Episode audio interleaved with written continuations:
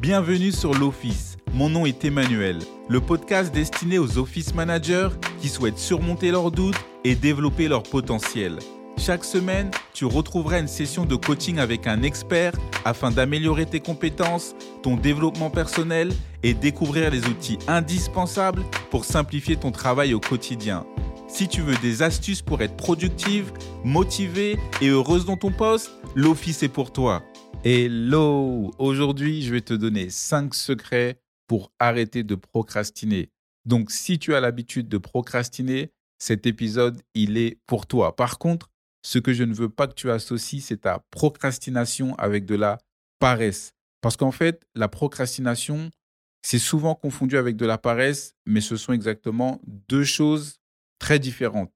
Donc, peu importe le terme avec lequel tu t'identifies, il faut surtout que tu enlèves cette étiquette que tu te fais de toi-même. Je vais te donner un exemple. Si tu dis que tu es une personne paresseuse, non, non, non, non, non. Il faut que tu dises que tu es une personne qui était paresseuse. Si tu dis que tu es une personne pas du tout sportive, non, non, non. Il faut que tu te dises que tu étais une personne pas du tout sportive.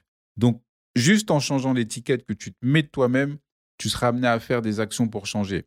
Avant tout, je vais quand même te définir c'est quoi la différence entre la procrastination et la paresse. La procrastination, c'est de choisir de faire autre chose au lieu de la tâche que tu sais que tu dois faire. En revanche, la paresse, ça va être d'être inactive et refuser d'agir sur la tâche que tu sais que tu dois faire. Est-ce que ça t'arrive d'ignorer une tâche genre désagréable en faveur d'une tâche plus agréable ou peut-être même plus facile? Ça peut être euh, je sais que je dois passer une commande de fourniture, mais je pense que je préfère préparer le team building qui arrive dans un mois. Ça, ça s'appelle de la procrastination. Tu sais que tu dois faire quelque chose, mais tu vas quand même la repousser. Ou par exemple, c'est vendredi après-midi, le temps presse, il est 15 heures, tu sais que tout le monde part à 5 heures parce que ça va être le week-end. Tu travailles d'arrache-pied pour terminer une tâche avant de partir. Et au fond de toi, tu te détestes un peu parce que tu sais que tu aurais pu commencer cette tâche plus tôt. Et là, tu te poses la question, comment est-ce que ça arrivé Il y a sûrement les heures que tu as passées à relire les emails, à consulter les réseaux sociaux, à prendre des pauses café ou encore à faire d'autres tâches que tu sais que tu aurais pu laisser pour la semaine prochaine. Est-ce que ça te semble familier? Si ça te semble familier, tu n'es pas du tout seul parce que moi aussi ça m'arrive. Et la dernière chose que je veux te dire avant de rentrer dans le vif du sujet, c'est surtout de t'expliquer les différents types de procrastinateurs. Parce que des procrastinateurs, il y en a des différents, on n'est pas tous les mêmes. Le premier, ça va être les inquiétants. Les inquiétants, c'est ceux qui remettent les choses à plus tard parce qu'ils s'inquiètent du défi de quitter leur zone de confort.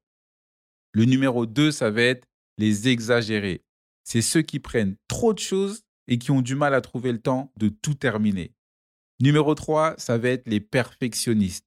C'est ceux qui évitent les tâches parce qu'ils doutent de leur capacité à les accomplir parfaitement. Moi, je me retrouve un peu trop dans le perfectionniste. Le numéro 4, ça va être les rêveurs. C'est ceux qui reportent des tâches parce qu'ils ne sont pas doués pour se concentrer sur les détails. Le numéro 5, ça va être ceux qui n'aiment pas que quelqu'un leur dicte leur emploi du temps. Et le dernier, ça va être les faiseurs de crise. C'est ceux qui reportent des tâches parce qu'ils préfèrent travailler sous pression avec des délais vachement serrés. Donc maintenant, essaye de t'identifier dans une catégorie et enfile ta tenue parce qu'on va plonger directement dans les cinq secrets pour arrêter de procrastiner. Le numéro un, ça va être de reconnaître que tu procrastines. Ça, c'est la chose, je pense, la plus essentielle. Il faut que tu admettes que tu es une personne qui procrastine, ou du moins qui a procrastiné dans le passé. Parce qu'à partir d'aujourd'hui, tu n'es plus cette personne. Parce que quand tu l'admets, à partir de ce moment, tu pourras commencer à travailler sur toi-même.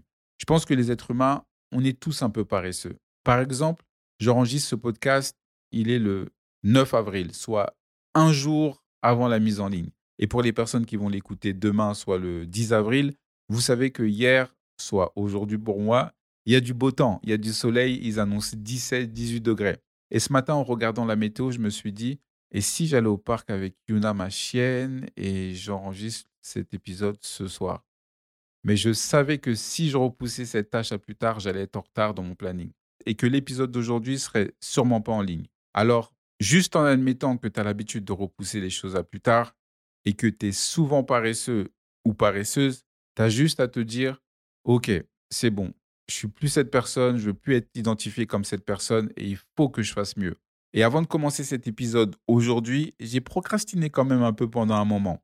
Je pouvais me mettre une étiquette de cette personne qui remet les choses à plus tard, comme ce podcast, mais j'ai aussi choisi d'admettre que ça pouvait être que de ma faute et pas celle du soleil, pas celle de ma chienne, pas celle du beau temps.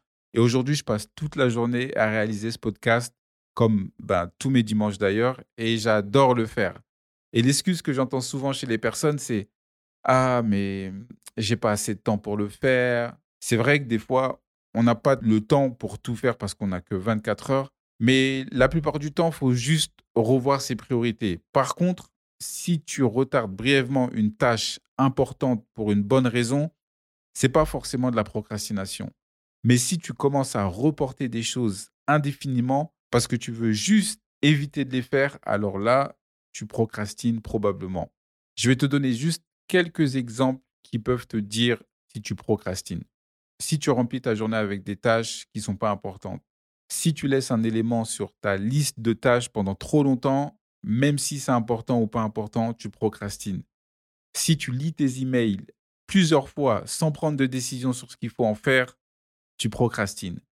Si tu commences une tâche qui est prioritaire, mais tu pars juste aller te préparer un café pendant cinq minutes, on peut aussi appeler ça de la procrastination. Si tu remplis ton temps avec des tâches sans importance que d'autres personnes te demandent de faire, au lieu de faire tes tâches à toi qui sont importantes, ça s'appelle aussi un peu de la procrastination. Et si tu attends d'être de bonne humeur ou tu attends le bon moment pour faire une tâche, on peut appeler ça aussi de la procrastination. Le numéro 2, ça va être de diviser son travail en petites étapes. Et ça, le numéro 2, c'est un secret qui est très important. Parce que ce que je veux dire par là, c'est pas forcément de supprimer des choses de ta to-do list. Mais par exemple, si tu as un gros projet à faire, eh ben, inconsciemment, tu vas quand même trouver ce projet trop écrasant, trop stressant, et tu vas pas savoir par où commencer. Ce qu'il faut faire dans ce cas-là, c'est décomposer ton projet en toutes petites parties. Et une fois que tu as décomposé ton projet en petites parties, tu peux te concentrer sur une partie à la fois. Et si tu procrastines encore sur la tâche après l'avoir décomposée, il faut que tu la décomposes encore plus. Je vais t'expliquer. Quand je dois faire une recherche, par exemple, de fournisseurs de snacks, ça, ça va être mon gros projet. Et mon gros projet, je vais le découper en petites parties. Le numéro 1, faire un tableau Excel avec des colonnes où je vais marquer les noms, coordonnées, si les produits sont vegan, sans gluten, si les packagings sont recyclables, les tarifs, les frais de livraison, les contacts, etc. Le numéro 2, ça va être de créer des onglets par type de snacks. Le numéro 3, là, je vais faire mes recherches sur Internet. L'étape numéro 4, ça va être rentrer la liste des fournisseurs dans mon Excel. L'étape numéro 5, ça va être de contacter au moins 10 fournisseurs par jour. Ça, ça va être les toutes petites étapes que je vais faire pour achever mon gros projet. Je vais te donner un autre exemple avec, par exemple, euh, ce podcast. Lorsque je dois préparer un interview pour ce podcast, ce que je vais faire en premier, c'est que je vais préparer une liste de sujets pour le mois et les mois à venir. Ensuite, je vais rechercher des experts en ligne, en lien avec la ligne directrice du podcast. Ensuite, je vais contacter des experts et leur proposer de participer au podcast. Après, je vais choisir le sujet, puis faire une trame. Et ensuite, on va choisir une date pour enregistrer et la mise en ligne sur toutes les plateformes de streaming. Et pour réaliser ce genre de gros projet, j'ai un fichier où je note toutes les petites étapes que je dois faire et quand j'ai fait une petite étape, je coche. Grosso modo, ce sont les grandes lignes. Et tout à coup, ce que tu verras, c'est que quand tu découpes ton gros projet, c'est beaucoup plus gérable. Et à chaque étape que tu finis, tu peux te concentrer sur la prochaine. Hey, si le bien-être et la productivité sont des éléments importants pour ton entreprise, tu as besoin de snacking. Parce que snacking, c'est des snacks sains et délicieux. Sélectionnés chez les meilleurs producteurs en Europe, et Snacking est la seule plateforme de livraison qui te garantit des encas uniques et jamais vus ailleurs. Au lieu de passer du temps à chercher des encas au magasin, tu as seulement besoin d'un partenaire pour te les livrer en 48 heures, avec une livraison au bureau ou directement à domicile. Snacking te permet de rendre les employés heureux et productifs, de faciliter la cohésion d'équipe et de renforcer une culture d'entreprise positive.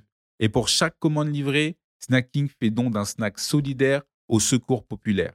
Les snacks ne sont pas seulement des aliments, mais ils contribuent à une vie plus heureuse, saine et agréable. Alors rejoins les meilleures entreprises en demandant ta box d'enca gratuite d'une valeur de 40 euros sur. S-N-A-C-K-K-I-N-G.fr. Le numéro 3, ça va être d'éliminer les distractions. Et ça, c'est la chose, je pense, l'une des choses les plus difficiles à faire de nos jours parce qu'on a tous des téléphones, on a tous des collègues de travail qui viennent, on a tous du bruit à la maison, on a tous, pour certains, les enfants, on a tous la télévision. Et les distractions, ça peut facilement faire dérailler ta progression.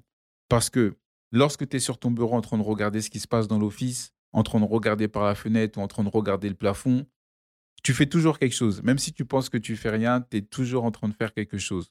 Ou tu peux être sur ton téléphone, tu peux parler avec un collègue, de la pluie et du beau temps, peu importe ce que c'est, on fait tous quelque chose même qu'on fait rien. Ça peut être ton téléphone qui est juste posé sur ton bureau et ce genre de distraction, ça peut augmenter ton niveau de stress et augmenter ta procrastination. Je sais que moi, j'adore une application qui s'appelle Cora parce qu'on trouve tout type de réponses à des questions qu'on peut se poser. Et je peux rester sur cette application toute la journée. Alors quand j'arrive à mon bureau le matin pour travailler, je mets mon téléphone directement dans mon tiroir parce que j'ai réalisé que quand je le mets à côté de moi sur la table, c'est vraiment facile de le prendre et de passer du temps sur les réseaux sociaux ou d'envoyer un message ou même juste de regarder mes photos qui datent de 2016. Et ce qui se passe avant, et on l'a tous fait, on prend son téléphone, on envoie un petit texte à maman ou à un ami ou à un collègue et 17 minutes plus tard, on est comme Ah, mince, j'étais sur Instagram pendant tout ce temps. Juste pour te dire que ces gadgets sont faits pour qu'on soit addict. Alors, ce que tu peux faire pour couper toute distraction, c'est de cacher ton téléphone dans un tiroir ou dans un placard. Et si tu es chez toi en télétravail, tu peux juste éteindre la télévision pendant un moment, tu peux aller dans une chambre. Si tu as un fauteuil chez toi avec lequel tu es super confortable, eh ben juste mets-le dans une autre pièce. Si ce sont les enfants qui te distraient, bon, j'ai pas vraiment de solution pour ça, mais l'objectif, ça va être d'enlever un maximum de distractions. Le point numéro 4, ça va être de changer ton environnement.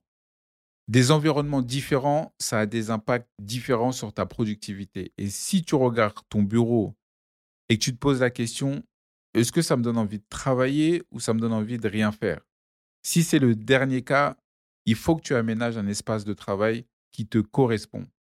Par exemple, quand je travaille sur mon bureau, je sais que j'aime ne rien avoir dessus parce que je suis très minimaliste, j'aime tout ce qui est simple, j'aime quand tout est propre, tout est à sa place. Alors la seule chose que j'ai proche de mon bureau, c'est juste une plante, mon ordinateur, ma souris, mon PC mon clavier. Alors n'hésite surtout pas à aménager ton bureau selon tes goûts. Tu peux mettre des photos, tu peux mettre tout ce que tu veux mais il faut juste que ça t'évite des distractions. Et s'il n'est pas possible pour toi de trouver un rythme habituel dans ton espace de travail, essaye peut-être d'aller au parc. Je sais que certaines personnes aiment aller dans des cafés ou même juste changer de bureau dans ton office pour le temps d'un après-midi. Le point numéro 5, ça va être de prendre une pause. Je sais que je l'ai déjà dit dans un épisode précédent, mais cette étape, c'est l'une des plus importantes. Il faut surtout pas oublier qu'on est des humains et que faire des pauses, ça aide à moins procrastiner. Lorsque tu es fatigué ou tu manques de motivation, le conseil que je peux te donner, c'est de faire une pause. Parce que l'objectif, c'est pas d'être dur avec soi-même à cause d'une tâche et d'être stressé. L'objectif, c'est vraiment de faire une tâche, d'être productif et de se dire qu'on peut réaliser cette tâche sans avoir de l'anxiété et sans avoir du stress. Donc pour cela, je te conseille encore la méthode Promodoro. La méthode Promodoro, c'est 25 minutes de travail, 5 minutes de pause. Donc, pour 25 minutes de travail, tu vas prendre 5 minutes de pause. C'est ce que je fais depuis longtemps et je peux t'assurer que ça fonctionne. Et plus tu le feras, plus tu seras amené à augmenter ta séance. C'est un peu comme la gym. On commence à prendre le poids de 1 kg au cours de Zumba et quelques mois plus tard, on prend le poids de 3 kg, puis ensuite 4 kg, puis ensuite 5 kg. Aujourd'hui, je peux aller jusqu'à 45 minutes de concentration et puis prendre une pause de 5 minutes. Ce que je ne pouvais pas faire avant. Mais j'ai commencé par 25 minutes. Ça va dépendre aussi des circonstances. Si tu dois par exemple te déplacer dans l'office et que tu es en mouvement, la méthode Promodoro n'est pas forcément utile pour toi. Mais si tu es sur ton ordinateur, ça fonctionne Très bien. Donc, si tu l'as jamais fait, c'est la méthode Promodoro 25 minutes sur une seule et même tâche. Et ensuite, tu prends 5 minutes de pause. Et pendant ta pause de 5 minutes, l'erreur à surtout ne pas faire, c'est d'aller regarder son téléphone. Parce que lorsque ton cerveau est déjà focus sur la tâche que tu es en train de faire, si tu regardes ton téléphone, il va maintenant se focus sur les informations que tu regardes sur ton téléphone et tu auras du mal à revenir concentré sur la tâche que tu étais. Alors pendant les cinq minutes, si je peux te donner un conseil, tu peux faire un tour dehors, faire une pause, faire une respiration profonde, peut-être aller faire un thé ou un café, ou peut-être juste regarder le ciel si tu es à côté d'une fenêtre. Et là, ton cerveau va être un peu plus relax et tu vas chiller un peu. Donc, je te challenge d'essayer aujourd'hui ou peut-être un matin ou une journée et de me dire comment ta productivité a évolué. Parce que je te garantis que cette technique, elle fonctionne énormément de retours sur des personnes qui l'ont essayé. La méthode Promodoro, c'est une vraie méthode de productivité. Lorsque tu découpes ta journée en 25 minutes, 5 minutes de pause, c'est beaucoup plus facile de terminer ces tâches et tu vas voir que tu es beaucoup plus productif. Alors, voilà ce que j'avais pour toi dans l'épisode d'aujourd'hui. C'était 5 secrets pour arrêter de procrastiner. Le numéro 1, c'était de reconnaître que tu procrastines. Le numéro 2, c'est de diviser ton travail en petites étapes. Le numéro 3, c'est d'éliminer les distractions. Le numéro 4, c'est de changer son environnement. Et le dernier, le numéro 5, c'est prendre des pauses. Je te remercie beaucoup d'avoir écouté l'épisode d'aujourd'hui. Et s'il te plaît, si tu as aimé l'épisode d'aujourd'hui, partage-le sur ton LinkedIn ou sur ton Instagram et tag un ou une office manager afin qu'il soit écouté par un maximum de personnes. N'hésite surtout pas à t'abonner sur Spotify, Apple Podcast pour recevoir une notification quand l'épisode est en ligne et n'hésite pas à me rajouter sur LinkedIn à Emmanuel Louis. Et comme d'habitude, pour terminer, je veux te rappeler que si personne ne te l'a dit dernièrement, tu es apprécié et ton énergie est une source de joie pour les autres. À lundi prochain.